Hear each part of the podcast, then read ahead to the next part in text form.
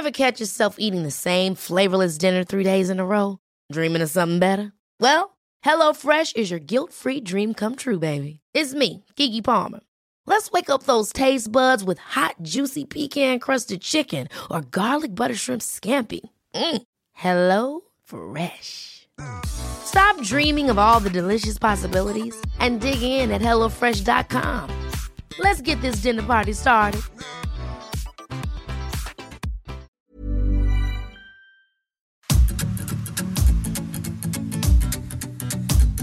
GastroLab es un lugar donde cabemos todos.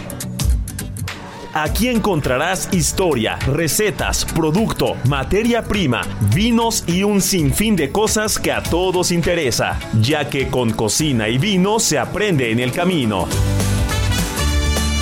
Déjate llevar por el chef Israel Arechiga a un mundo delicioso.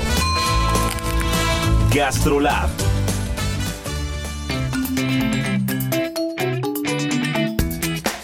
Hola amigos, ¿cómo están? Ya estamos en Gastrolab, mi querida Miriam Lira. Hoy está lleno de sorpresas el programa, ya es fin de semana, ya es la una de la tarde y es que traemos dos bloques espectaculares. El primero de ellos, mi querida Miri, nos robamos directamente de otro estado, de otra ciudad, a la persona que salió en las páginas de Gastrolab y en la segunda parte vamos a tener una entrevista con el alcalde de Huelva directamente desde España para hablar de binómico. Así que mi querida Miri, se nos están cociendo las papas, ya hay que sacarlas del fuego. ¿Qué tenemos el día de hoy? ¿Qué salió en las páginas de Gastrolab y a quién traes al lado? Hola, ¿qué tal amigos de Gastrolab? ¿Cómo están? Feliz fin de semana para todos ustedes. Ya saben que en Gastrolab nos encanta tener a las mejores personalidades gastronómicas de este país y del mundo. Ya saben que siempre los estamos sorprendiendo y en esta ocasión no es la excepción y está aquí en cabina un chefsazo que, que bueno, ya nos estará él platicando quién es, a qué se dedica, cómo ha crecido profesionalmente, pero que ya estuvo en la portada de Gastrolab y es el chef Irving Cano. ¡Aplausos! Sí, aquí es donde entran los redobles. Mi querido Irving, bienvenido. La vez que ya esta semana hicimos el tour completo, hicimos el recorrido completo, veniste a cocinar a Ceru, eh, veniste a tele y ahora te, te agarraste también el fin de semana para venir a radio. Así es, un gusto estar con ustedes. Muchas gracias por la invitación. Exacto, y pues platícanos, Irving, ¿cómo ha ido tu carrera? ¿Cómo es que llegas a San Miguel de Allende? Tú eres de la Ciudad de México, estuviste mucho tiempo en Tlaxcala, que muchos dicen que no existe, que sí existe. Tú cuéntanos cómo No, es que eso. existe y los mejores maíces vienen de ahí, ¿eh? Los de También, es gusta, que aguanten. Así es. Bueno, pues soy Erwin Cano, eh, cocinero, San Miguel de Allende, en Casa 1810 Collection, eh, con los conceptos de trazo 1810, Tenequi Chambar y Dulce 1810, que es la panadería y pastelería. Llevo casi dos años eh, a cargo de estos conceptos. Nací en Ciudad de México, pero he dicho burdamente que me nacionalicé tlaxcalteca. Ahí es donde vive mi familia. Me enamoré de Tlaxcala, pero bueno, me la he pasado casi 15 años de mi vida trabajando en diferentes eh, puntos de, de la República, que es lo que me ha ido nutriendo la cocina que hoy en día pues me gusta expresar en estos lugares. Pues del tingo al tango, mi querido Irving. Y, y para quien nos esté escuchando, ya sabe que nos encanta meternos, nos encanta la carnita, ¿no? Nos Sí, encanta, mire, el chisme. Y, y- y vamos a 100%. arrancar por partes. Si tuvieras que describir eh, qué tipo de cocina hace Irving Cano, qué tipo de cocina le gusta, para quien nos está escuchando y se imagine, no solamente la que haces en, en 1810, sino la cocina que, que describe Irving Cano, ¿qué sería? Pues yo creo que la cocina, híjole, no me gusta mucho ponerle títulos, ¿no? Pero nos gusta mucho jugar con la creatividad, ¿no? O, o nos gusta mucho jugar con la mente, nos gusta jugar con lo inesperado, tal vez, sin que suene muy romántico ni rebuscado.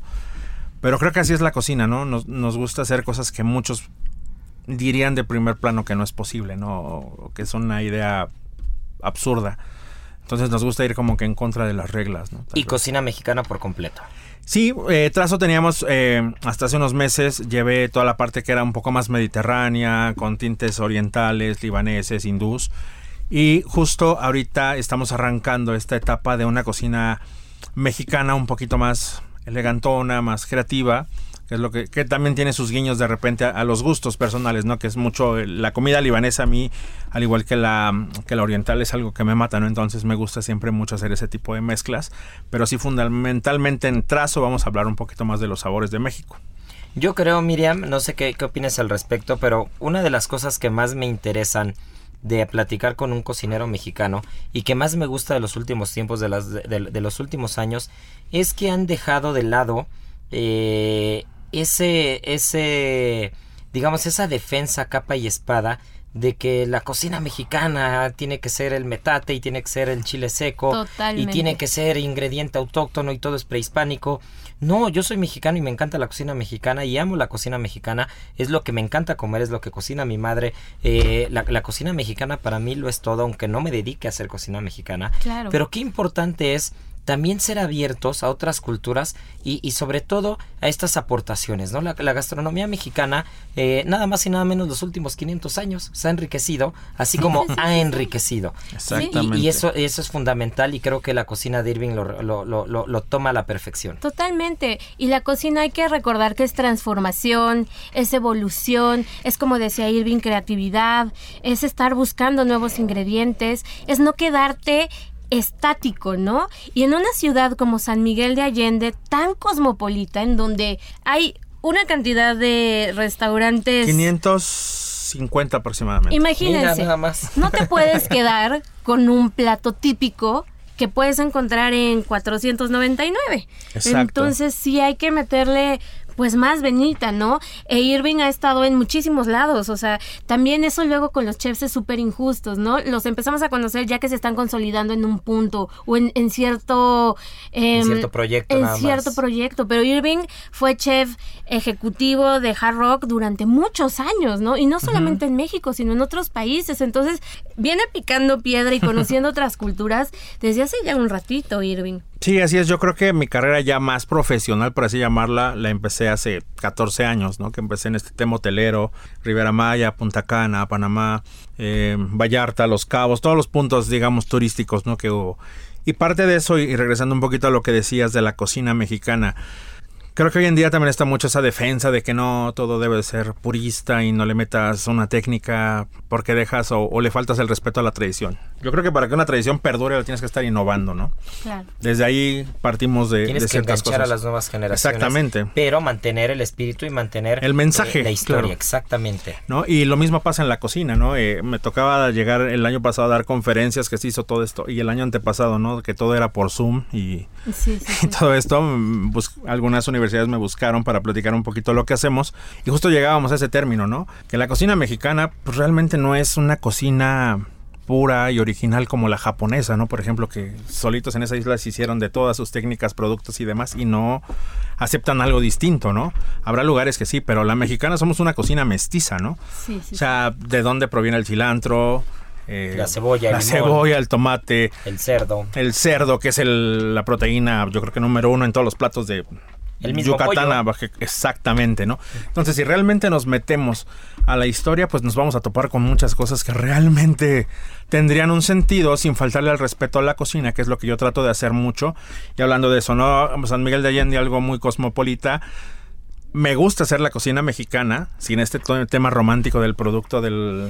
Pero me gusta siempre darle mi toque, ¿no? O sea, algo que nos, que, nos, que nos saque del confort, que si te digo, vas a probar, no sé, este un aguachile. Tengo, una, tengo una quesadilla de chicharrón pensado dentro, así como lo escuchan, ¿eh? Una cosa gloriosa. Y, aparte tienes ese hándicap de estar en una de las ciudades, eh, una de las ciudades cuna del nacionalismo mexicano, ¿no? Exactamente. Una de estas ciudades que, que, que, que el ser mexicano, que, que el ser, eh, que el traer la bandera tatuada es una de estas ciudades insignia. Exactamente, ¿no? Donde inició todo este tema independencia, nuestro mismo nombre, Casa 1810, trazo 1810, todo 1810, pues que nos habla, hace ¿no? Referencia, ¿no? Hace la referencia eh, a, un, a un nacionalismo que si bien está implícito en todos los mexicanos y en una ciudad como San Miguel de Allende y en un estado cuna como Guanajuato, pues sí vamos a tener eh, estos, estos ápices de, creatividad en la gastronomía que son fundamentales. Y para quien nos esté escuchando y para poner bueno esto, porque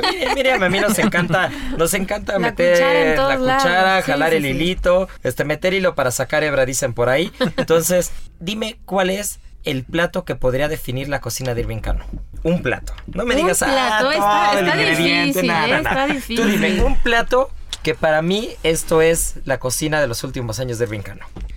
Sí, me la pusiste complicada, ¿eh? Complicada. Híjole, ¿qué te puedo decir? Yo creo que ahorita que, que empezamos con este tema de, de los sabores de México, hace tiempo había querido recrear una ensalada de nopales, de esas típicas de la canasta en el mercado.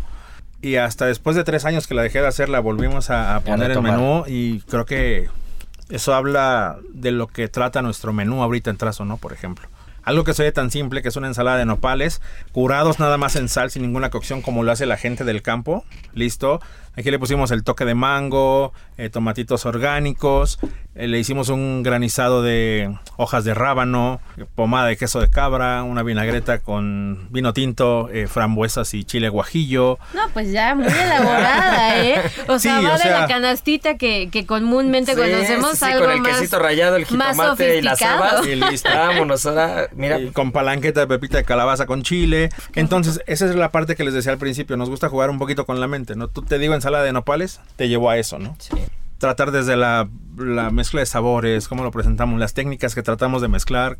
Y ahí viene la parte lado, rica ¿no? que me encanta siempre que tenemos un cocinero invitado. Una anécdota o algo que te haya pasado en tu carrera en restaurante que digas, chin, es de las peores cosas que me han pasado. Ok. Año nuevo, hace algunos años, no diré nombres precisamente. Normalmente en estas categorías de los tiempos compartidos, siempre hay categorías, ¿no? De los que sí, más sí, sí. dejan lana ahí. Y a los de mayor eh, nivel se les hace una cena especial. Teníamos 350 comensales sentados con la cena de lujo. Guau. Mandamos supuestamente a nuestro chef más experimentado a checar las langostas. No llegan, no llegan, no llegan. Vamos, el tipo había quemado las langostas para 350 gentes. No. No. Y estrés total de la cocina. Tengo, que, tengo que reconocer que de las peores historias que nos pueden pasar como cocineros, siempre hay un banquete o hay un volumen Sí. implícito. Sí, ¿no? o Yo sea, tengo, es que yo tengo esos para aventar. Es que un banquete, o sea, en un restaurante lo peor que puede pasar, y estarás de acuerdo conmigo, Irving, lo peor que puede pasar es que si... ey, ey, te, te voy a pintar el peor escenario que a mí se me ocurre en un restaurante ahora mismo, Venga. ¿no? Una mesa que estaba en lista de espero que tenía reservación, dobleteaste la mesa, llegó a las 4 de la tarde y no se levantó la mesa anterior y tienes todo lleno. Entonces se sientan 5 de la tarde. Ya llevas con el handicap de que van una hora esperando, con hambre Ya no tan- y ya enojados. Ya no están, de buenas Ya ya, no con están. buena actitud de ya buenas ya no andan, Sí. ¿no? Y de repente te piden un plato en la carta, el mesero toma la orden, dice que sí, y error como todo. Hay veces que lo tenemos nosotros en cocina, a veces se tiene afuera, pero el error es del restaurante, no lo vas a, no lo atañes a, ventilar, una sí. persona como tal, ¿no? El error es del restaurante, falta de comunicación, como la mayoría de los errores en un restaurante, y resulta que te piden un pescado a la sal, entra la comanda, entre que se ponen a sacar el arroz, otra cosa, y el pámpano, quién mete el pámpano, quién mete el pámpano, pasan 10 minutos, un pámpano tarda media hora, y de repente te das cuenta que no tienes el pámpano.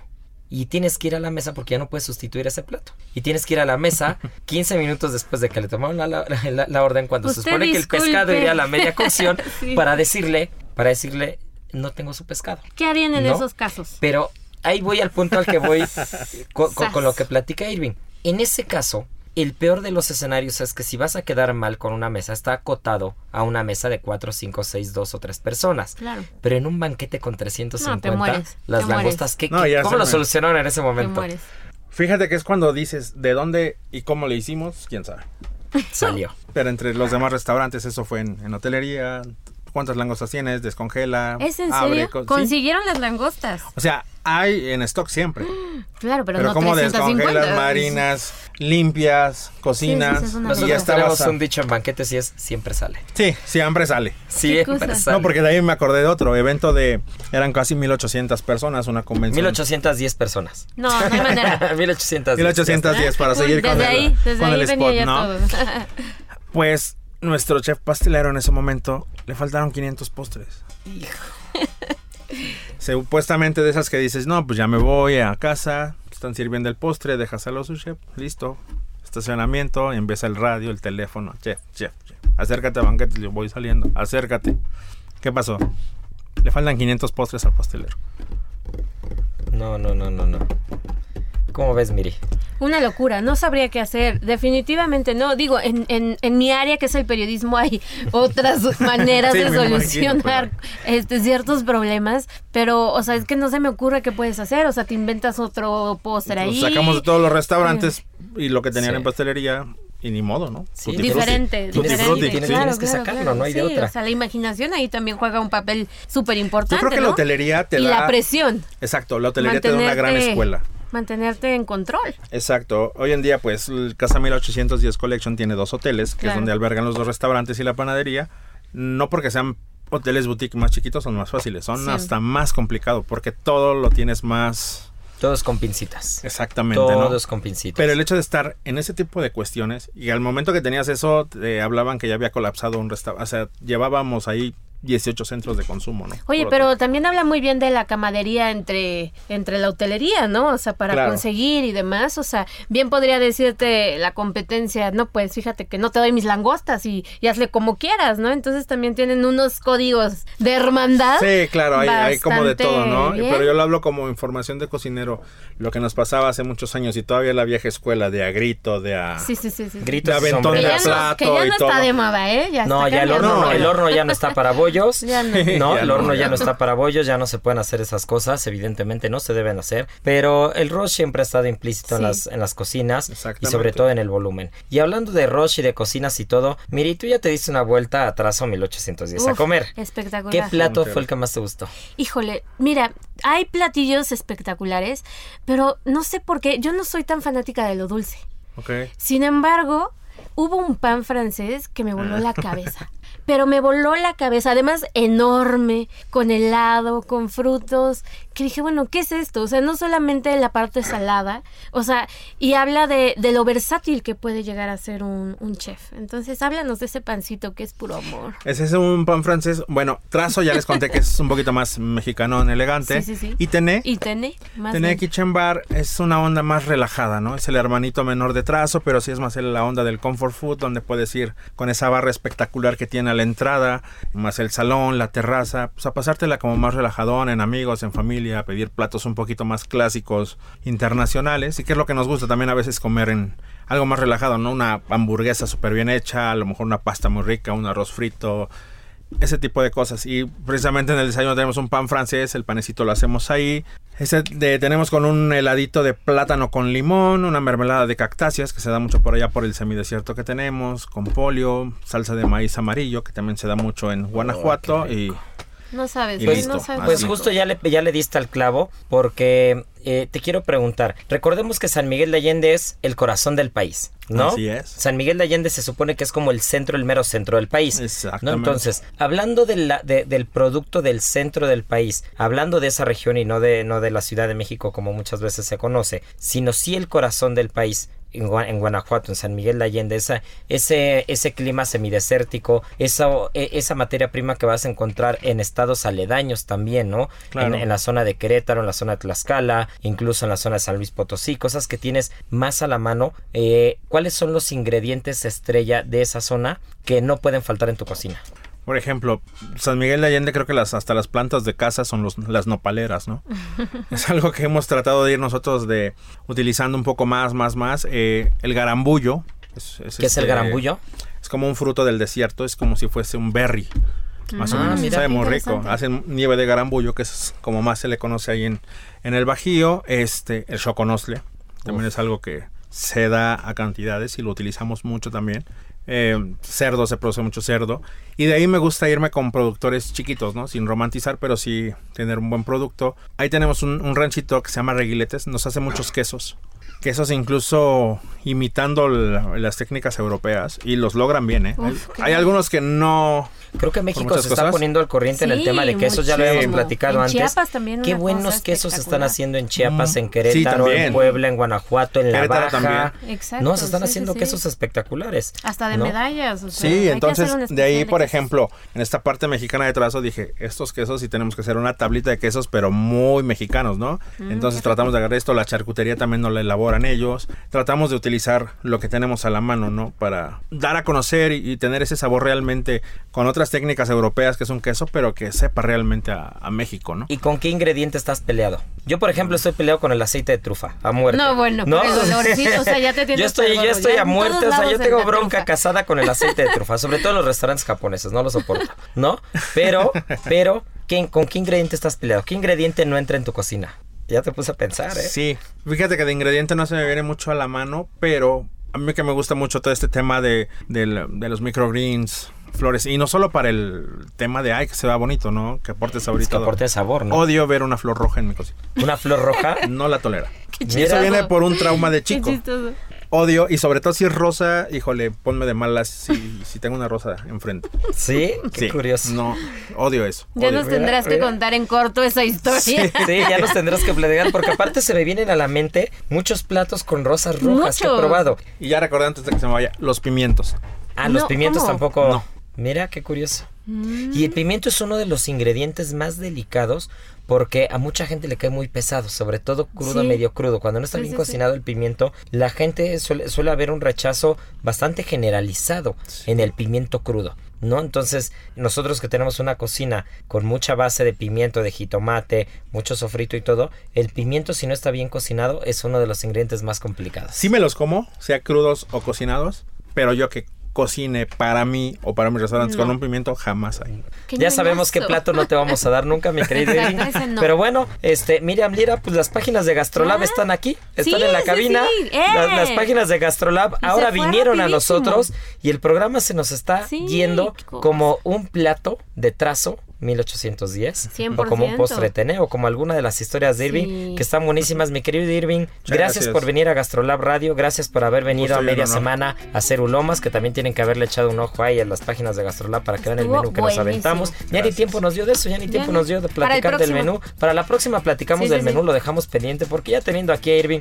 no podíamos darnos el lujo de, de desperdiciarlo y 100%. este y pues nada tenemos que volver porque ya tenemos aquí al señor Gabriel Ruiz Santana que es el alcalde de Huelva España en Andalucía y Alberto de Paz Moreno que es el director general y creador de Binómico que si no saben qué es Binómico no se nos despeguen porque volvemos con ellos directamente desde la península ibérica con este festival por segundo año consecutivo que promete muchísimo y es una completa locura. Así que ya saben esto es Gastrolab volvemos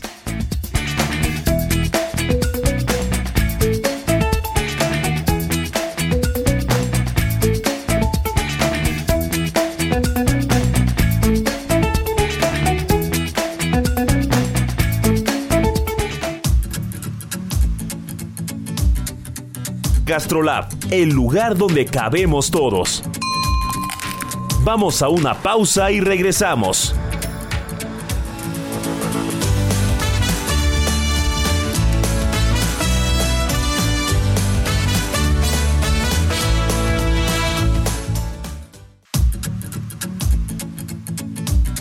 Gastrolab, el lugar donde cabemos todos. Estamos de regreso.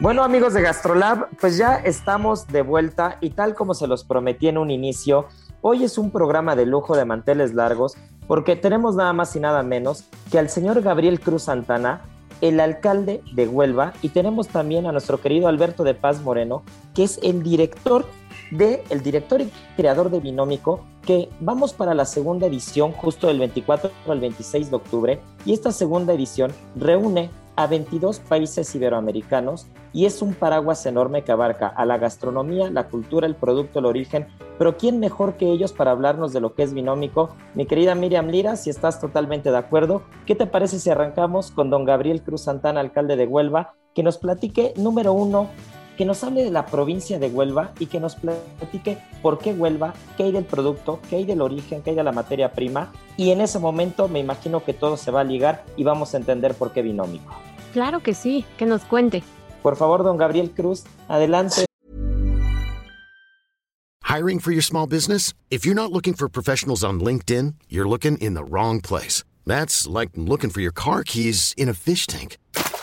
LinkedIn helps you hire professionals you can't find anywhere else, even those who aren't actively searching for a new job but might be open to the perfect role. In a given month, over 70% of LinkedIn users don't even visit other leading job sites. So start looking in the right place. With LinkedIn, you can hire professionals like a professional. Post your free job on linkedin.com slash achieve today. Qué gusto Bueno, saludarlo. Eh, es un gusto para mí también saludarle y estar en, en vuestro programa, estar en, en un país tan importante en todos los sentidos como México, también en gastronomía, un país muy vinculado al nuestro, a España en, tantas y tantas cosas, un país de acogida y un país hermano. Y, bueno, yo me siento orgulloso de poder hablar de, de, Huelva, de mi ciudad y de mi provincia. Nosotros somos una provincia pequeñita, pero es una provincia hermosísima que seguramente aúna todos los paisajes, eh, todas las formas de vida, las culturas que se pueden encontrar. Tiene una enorme riqueza, una enorme diversidad. Es una provincia milenaria con asentamientos de más de 3.000 años eh, antes de Cristo. Es una provincia que, que reúne tantas y tantas bondades, tanta y tanta belleza, con una ciudad que se siente orgullosa de su gente, una ciudad muy hospitalaria y, en definitiva es, una provincia que, atrapa y que, hace que, uno se enganche y se enamore de Huelva por, por, mil cosas. Pero en un programa como este de gastronomía, yo digo con orgullo que Huelva está experimentando una evolución impresionante. Desde siempre, aunque, aunque era algo que estaba en, bueno, en estaba muy interiorizado en el mundo de, la gastronomía, en, todo este, en todo esto que tiene que ver con la restauración, con la hostelería, con los mercados, con los productos, pues Huelva siempre ha tenido productos gourmet, productos todos, muchos conocidos y otros no tan conocidos, pero de una enorme calidad. Pero llevamos tiempo, mucho tiempo trabajando para que no se quede solamente ahí, sino ocupar un espacio relevante en la gastronomía, un espacio que además pretende no ser invasivo, sino lo que pretendemos es compartir el hecho gastronómico, que es uno de los hechos más importante, yo diría que es el más importante que acontece en la civilización, en las civilizaciones humanas a lo largo, a lo largo de la historia.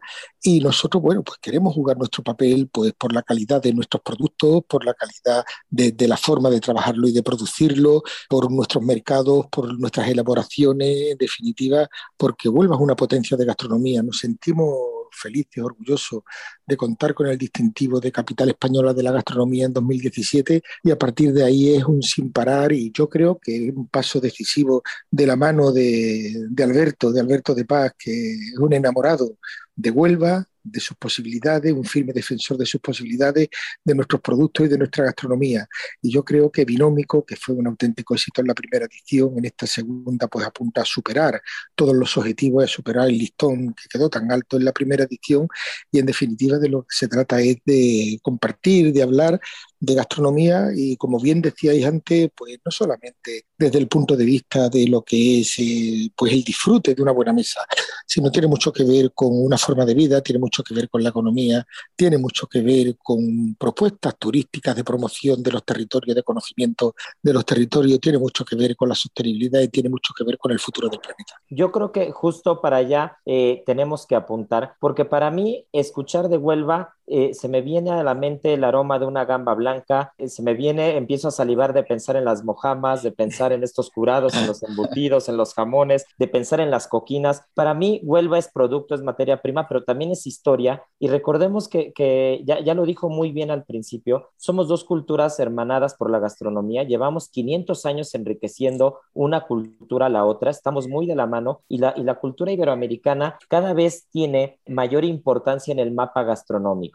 Y siempre se va a agradecer que personas como usted, don Gabriel Cruz, y como Alberto de Paz estén ahí presentes para darle unión. Y mi querido Alberto, partiendo desde ese punto, ¿cómo es que nace Binómico? Pues Binómico nace como un conjunto de todo esto que tú acabas de, comentar, Israel, y de todo lo que nos ha comentado eh, Gabriel, nuestro alcalde. Eh, Binómico nace porque realmente mm, eh, Huelva lleva el ADN iberoamericano, eh, lo, lleva en su ADN, ¿no? Y, como hemos dicho, pues es el, origen eh, de, esta confluencia y de, este intercambio cultural a todos los niveles y específicamente en el caso de Binómico nace un poco de toda, de de todo lo que veníamos hablando, ¿no? De esa, de ese origen eh, del intercambio cultural global entre Iberoamérica y, y o sea, entre, entre América y Europa, en este caso pues a través de a través de Huelva y todo ello unido a través de nuestra gastronomía, con estos productos eh, de ida y vuelta, con este enriquecimiento constante entre, entre ambas culturas que al final dan origen a la, a la cultura gastronómica iberoamericana, que como comentábamos eh, fuera, de, fuera de programa, eh, estábamos comentando antes, realmente somos una gran potencia como conjunto, una gran potencia mundial a nivel de, a nivel de gastronomía. Ella no solamente a través de, de los grandes chefs que nos visitaron el año pasado y con los que podremos contar, y, los grandes chefs con los que podremos contar en esta segunda edición, sino a través de nuestros productores, a través de, las elaboraciones, a través de, la, de nuestra agricultura, de nuestra acuicultura, de nuestros productos y, realmente a través de esa mezcla, de esa mezcla cultural eh, que tenemos que poner en valor y donde teníamos y, éramos conscientes de que, de que era necesario tener un foro eh, donde solo se hablara de gastronomía iberoamericana. Congresos gastronómicos, afortunadamente hay muchos en el mundo, pero el, único foro especializado en gastronomía 100% iberoamericana, donde se le da cabida a los 22 países iberoamericanos, es Binómico en Huelva. Me parece interesantísimo lo que estás diciendo, porque además todos los participantes van a aportar una cuestión grandísima para la gastronomía, no solamente en España, sino a nivel global, ¿no? Y me gustaría que nos contaras mucho quiénes van a ser estos participantes que van a estar exponiendo en octubre. Pues mira, estamos terminando de, cerrar el, programa, pero entre, entre otros tendremos la inmensa fortuna de contar con, con el máximo exponente o uno de los máximos exponentes de la gastronomía mexicana, como es Enrique Olvera, que estamos deseando eh, verlo y, escucharlo, que además eh, tiene mucho que contarnos acerca de, todo esto que veníamos comentando, de la defensa de, los productores, de la puesta en valor de, su trabajo, de la recuperación del producto, local y de las recetas. Eh, y de las recetas históricas para que no se pierda nunca nuestro origen, porque de ahí es desde, desde el único punto en el que podemos, en el que podemos evolucionar.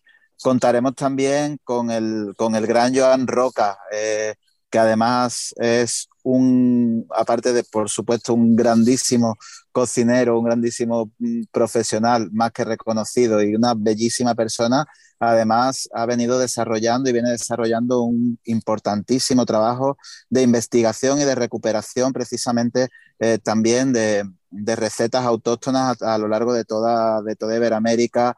Contaremos con Andoni Luis Aduri, con Narda Lepe, eh, con Agustín Balbi, el, primer argentino en, conseguir una estrella Michelin en Asia y que está llevando la cocina iberoamericana a través de, a través de la mezcla de la cocina argentina y española al continente asiático. O sea, tendremos un importantísimo elenco de, chefs eh, que, del que podremos disfrutar y aprender muchísimo. Yo eh, quisiera, perdón, mi querida Mira, adelante, adelante. Yo quería preguntarle al señor alcalde también eh, esta importancia del turismo gastronómico, ¿no? O sea, ¿qué tanto podemos aprender estando ya en Huelva y qué tanto podemos aprender de su materia prima? No sé si nos puede hablar un poco al respecto. Sí, además el turismo gastronómico es bueno, pues es una propuesta turística que, adquiere cada vez una mayor relevancia y una mayor importancia. De hecho, incluso cuando no se hace ese turismo específico, la gastronomía juega un papel fundamental. Es muy difícil repetir un destino cuando no se ha comido bien, cuando uno no se ha sentido a gusto. Tanto más cuando lo que se busca, con lo que se busca en definitiva es eso. Huelva, ¿qué ofrece en ese, en ese marco?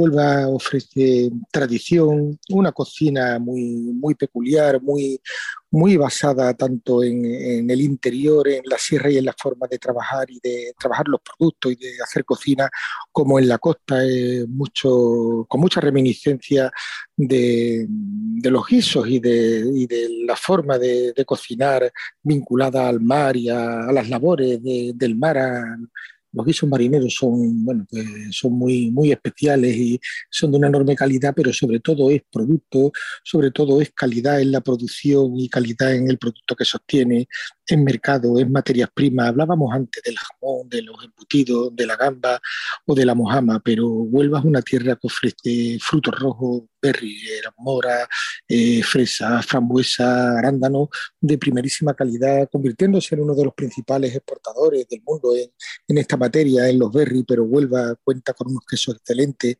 unas carnes excelentes, un aceite también fantástico de primerísimo nivel, las setas, eh, la fruta, en definitiva es una despensa muy muy variada que abarca prácticamente pues, pues todo, todo el espectro gastronómico. Y sobre todo una cosa, sin olvidar la influencia y, la mistura con, con la cocina iberoamericana y con los productos iberoamericanos Yo creo que si nos paramos a pensar es relevante, es decisivo la aportación de, bueno, pues de la gastronomía y de los productos iberoamericanos en la historia gastronómica del mundo. Y no solamente ya los productos, sino que ahora mismo cuántos y cuántos productos son la base de cualquier cocina que tienen su origen en América. Pero además de eso, es decir, además es que la cocina iberoamericana está alcanzando unos niveles de excelencia que que lideran en, muchos sentidos pues, lo que es la gastronomía mundial, con una fortísima presencia. Alberto ponía, ponía el ejemplo de, bueno, pues del chef argentino, ¿no? con su experiencia en Asia a través de la fusión de la cocina argentina y de la cocina española. Pero, pero son muchas las cocinas, la mexicana, la peruana, eh, la dominicana, que se está impulsando de manera importante todos los países en definitiva. Y por lo tanto, yo creo que es una oportunidad para seguir avanzando en algo que, insisto, yo que forma parte de la esencia de la propia humanidad, pero que además condiciona el futuro de nuestras vidas y de nuestro planeta. Y porque binómico pretendemos tratarlo en todos los sentidos. Como decía, no solamente sentarte en la mesa y degustar productos o formas de tratarlo, sino también el hecho en su conjunto, el hecho importantísimo y fundamental que es la gastronomía. Yo creo, eh, señor alcalde, que le ha dado totalmente al, punto fundamental de binómico y al punto fundamental del por qué Huelva, ¿no? Que, esa cosa, es, creo que esa es, esa es la sustancia de, de, esta entrevista y esa es la sustancia de esta parte del programa, porque nosotros tenemos un enfoque desde dos puntos muy diferentes. Miriam es periodista y yo soy cocinero, ¿no? Entonces, desde los dos puntos de vista hemos coincidido que los países latinoamericanos e iberoamericanos en general han avanzado muchísimo en los últimos años y han avanzado muchísimo gastronómicamente hablando debido a la materia prima, al producto, a esta diversidad gastronómica, esta diversidad multicultural que se ha venido dando en los últimos años y que cuando usted nos habla de los productos de Huelva, prácticamente abarca todo, ¿no? Abarca mar, abarca carne, abarca interior, abarca frutos rojos, abarca verduras, hongos, níscalos. Es una, es una, es una variedad infinita de, de opciones que si lo traspolamos a la cocina iberoamericana, a cada uno de los países, si, lo llevamos, eh, por poner un ejemplo, a Venezuela, Colombia, a Costa Rica, se lo llevamos a Brasil, se lo llevamos a Argentina, Chile, a Perú, a México, o incluso Portugal, que es uno de esos 22 países que, están invitados justo al festival, o, Brasil, con toda esta extensión territorial, vamos a ir encontrando esas, esas mismas similitudes, ¿no? Esas similitudes en las que la sostenibilidad del producto, la materia prima, son el eje central y que una provincia como Huelva, que, geográficamente hablando es pequeña comparado con la extensión territorial que podemos encontrar de otras provincias o de países como México, Brasil, ¿no? O Argentina con estas extensiones enormes de tierra, pero en este pequeño punto geográfico eh, eh, tenemos todo, tenemos producto, materia prima, mar, tierra, tenemos frutas, tenemos curados, tenemos alazones, tenemos más de 3.000, 4.000, 5.000 años de historia, desde el 3.000 antes de Cristo, nos platicaba usted. Eh, entendemos el por qué en una ciudad y en, una provincia tan pequeña caben 22 países, ¿no? Entonces, eh, yo, quiero preguntar ahora, eh, Alberto de Paz, creador y, y, director general de Binómico, para quien nos está escuchando apenas y quien se está poniendo al corriente con el programa, yo quiero preguntar eh, si hay algún país invitado en particular y si cada año va a haber algún país como eje central, digamos, y a partir de ahí se va a ir desarrollando binómico. Sí, como decíamos antes, eh, realmente uno de los, objetivos principales de Binómico es esta transmisión cultural eh, a través de los países. El año pasado, en nuestra primera edición, el país invitado fue República Dominicana. Tuvimos la inmensa fortuna de contar con tres grandes representantes de la gastronomía dominicana, como María Marte, la Cheftita y, Ana Lebrón, que nos, hicieron un recorrido fantástico por, la gastronomía de, todo el país. Y este año contamos como país invitado con Argentina, una gastronomía eh, conocida mundialmente, sobre todo, como siempre decimos, por sus asados y por sus vinos principalmente. Eh, y lo que pretendemos con, esta invitación y con este protagonismo eh, especial y relevante que Argentina tendrá durante esta segunda edición de Binómico, precisamente es ese, es el de hacer un recorrido por todo el país para que se vea que Argentina aparte de asados y de, unas carnes de primerísima, y de, primerísima calidad y aparte de sus magníficos vinos, es mucho más y podamos, eh, podamos enriquecernos culturalmente también con la gastronomía argentina. Justo, eh, querido Alberto, lo platicábamos hace dos o tres programas aquí mismo en Gastrolab Radio. Yo tuve oportunidad de estar hace un par de años en Argentina por primera vez y, me quedé sorprendido del nivel gastronómico, de la variedad de productos de materia prima, de, pero, pero por, toda, por toda la zona, por toda la extensión territorial del país. Recuerdo que estuve en Ushuaia en un restaurante que me recordaba mucho a un asador vasco, ¿no? Y después, y después fui subiendo y llegué al Calafate y después fui subiendo y Buenos Aires, bueno, ni se diga, pero la cantidad y hasta Mendoza y te vas hasta arriba Salta. Eh, realmente Argentina creo que es uno de los países que gastronómicamente hablando, junto con Perú, junto con México, junto con República Dominicana, Brasil, Chile, Colombia, eh, están dando mucho de qué hablar en todo el mundo en general. Y Miri, yo sé que tenías por ahí alguna otra pregunta. Sí, sí, es que está interesantísimo saber también qué otras instituciones están uniendo a Binómico, quiénes los están apoyando, digamos, organizaciones, incluso marcas, porque es una labor titánica, o sea, estamos hablando de un festival que viene con todo. Entonces, Alberto de Paz, no sé si nos puedas hablar un poquito más de, de estos esfuerzos que se unen también con ustedes. Sí, esto no sería posible sin el esfuerzo de todos. Contamos con, con el apoyo eh, principal, como promotor principal de este evento, eh, con el apoyo del Ayuntamiento de Huelva a través de, nuestro alcalde, de, Gabriel, que ha sido un defensor y un principal creyente de esta, de esta idea. Y, una vez más él sabe que, que, siempre se lo digo, aunque muchas veces no le gusta, una vez más le vuelvo a dar las gracias porque, porque creyó en Binómico desde el minuto cero y además en un momento en el que estábamos pues casi que en medio de una pandemia, parecía una locura plantear un congreso de estas características a 10 meses vistas cuando, cuando estábamos casi cerrados en el mundo, pero bueno, nos, echamos hacia adelante con su confianza y con su apoyo y, fue, y, fue todo, todo genial y todo un éxito y aquí estamos trabajando en la segunda edición.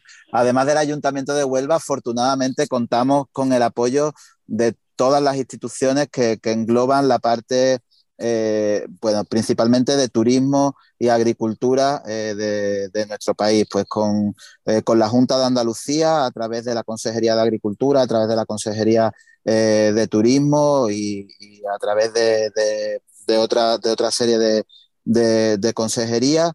con, con, la Diputación de Huelva, nuestra provincia, como bien ha dicho nuestro alcalde, es rica en todo lo que es la producción agroalimentaria, es una de las más ricas de, España y diríamos que de las del mundo. La Diputación Provincial es otro de los grandes apoyos, es el, partner principal del Congreso, eh, con el Ministerio de Agricultura del Gobierno de España, a través de Alimentos de España, que también están haciendo una labor fantástica en el reconocimiento de los productos y productores de nuestro, de nuestro país y en este caso pues también a través de, de, marca País Argentina como país invitado a esta segunda edición eh, que, bueno, se están volcando con el Congreso eh, y, además van a hacer un desembarco en Huelva eh, que no va a dejar indiferente a nadie y en el que vamos a poder disfrutar y vivir mucho de la cultura gastronómica argentina en esta segunda edición. Pues ya lo fueron en el 2017 y estoy seguro que año tras año van a seguir siendo la capital gastronómica. Nos queda un minuto. señor alcalde, don Gabriel Cruz, ¿le gustaría hacer una invitación eh, a quien nos está escuchando, que es prácticamente todo el territorio nacional de, México y parte de Estados Unidos, una atenta invitación si quiere hacer para, para que los acompañen en Huelva al, festival del 24, del 24 al 26 de octubre.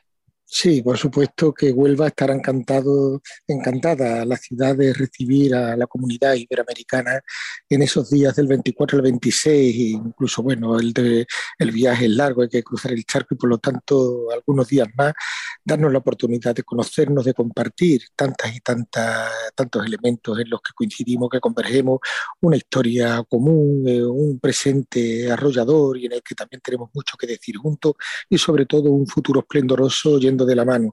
La gastronomía seguramente es el hecho que puede englobar todo este tipo de sentimientos y de, experiencias y también de ambiciones y de objetivos, pero, pero yo creo que es mucho más que eso, es la oportunidad de conocernos, una tierra hermosa, hermosísima. Si me quedo con algo, me quedo con la luz que tiene y, sobre todo una tierra ansiosa de que se la conozca, de que se la disfrute y de que se la viva. Y por supuesto que estaremos encantados de, recibir a, a, todos los hermanos de Iberoamérica aquí en España, en Huelva, en Andalucía, en Huelva, y, y bueno, que disfrutemos y podamos compartir tantas y tantas cosas que nos unen y que son la base del progreso y de la felicidad. Pues así será. Muchísimas gracias Eh, señor alcalde Gabriel Cruz Santana, muchísimas gracias. Alberto de Paz Moreno, director y creador de Binómico, y nos veremos por allá en octubre. Haremos todo lo posible por traer a, a México de la manera como se merece el festival, lo estaremos promocionando, estaremos hablando de él, porque no es para menos. Muchas felicidades y muchas gracias por regalarnos estos minutos. Muchísimas, Muchísimas gracias. Muchas gracias. Gracias. Buenas tardes. Con esto estamos listos. Gracias, Alberto. Gracias, eh, gracias. señor Gabriel, señor Alberto. Muchas gracias a todos. Jackie, eh, pues gracias, gracias por estos minutos. Espero que, que hayan disfrutado y estoy seguro que el mensaje va a llegar espectacular. Bueno, pues como se los dijimos desde el principio, esta charla no tuvo desperdicio. Tener aquí al Increíble. creador de Binómico, al alcalde de Huelva, porque de viva voz nos dijeron por qué Binómico pinta para ser uno de los festivales que llegaron para quedarse. Sí, y la verdad es que vamos a tener mucha tela de dónde cortar para Gastrolab, porque de verdad que los ponentes que van a estar ahí son de primer nivel y por supuesto les vamos a tener todas las historias, pero bien contaditas, todas las anécdotas para que ustedes puedan aprender de otras culturas, de otras regiones, de otros países y que sigan disfrutando la gastronomía tanto como nosotros. Pues creo que así va a ser. Iremos sacando de a poquito en poquito, pero cuando se den cuenta van a tener la información al 100%. Así es. Ponentes de primer nivel, gastronomía, producto, cocina iberoamericana. Y pues nada, mi querida, mira, el programa se nos está yendo rapidísimo. Se nos está yendo como el tiempo que falta para llegar a Binómico. pero muchas felicidades a Ángela Barca Correa, que fue el ganador de la adivinanza la ¡Bravo! semana pasada. Nuestro querido Jimmy Carrillo siempre contesta, pero llega tarde. Él mismo dice, mira, No, siempre participo, pero llego tarde. Ahora fue por unos minutos. Pero bueno, querido Ángela Barca, muchas felicidades. Ya nos pondremos en contacto contigo. Y la adivinanza esta semana va a ser muy sencilla. Que nos digan, que nos digan cuatro recetas, no, tres, tres recetas tradicionales de la tampoco, provincia de. Huelva. Tres recetas tradicionales de la provincia de Huelva. Ya dije yo dos o tres hace rato, entonces está muy fácil. Arroba Israel Arechiga. Y bueno, pues muchas gracias por escucharnos. Esto es Gastrolab, un programazo el del día de hoy. Y mi querida Miri, hay que ir a comer porque tripa vacía. Corazón, Corazón sin, sin alegría.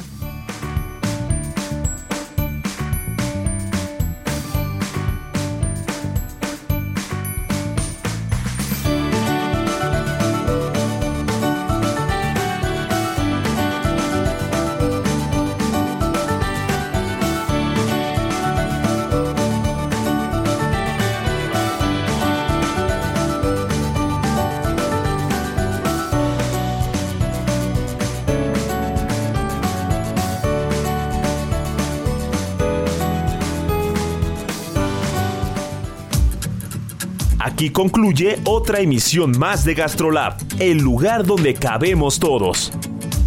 Déjate llevar por el chef Israel Arechiga a un mundo delicioso. Una emisión de Heraldo Media Group. GastroLab.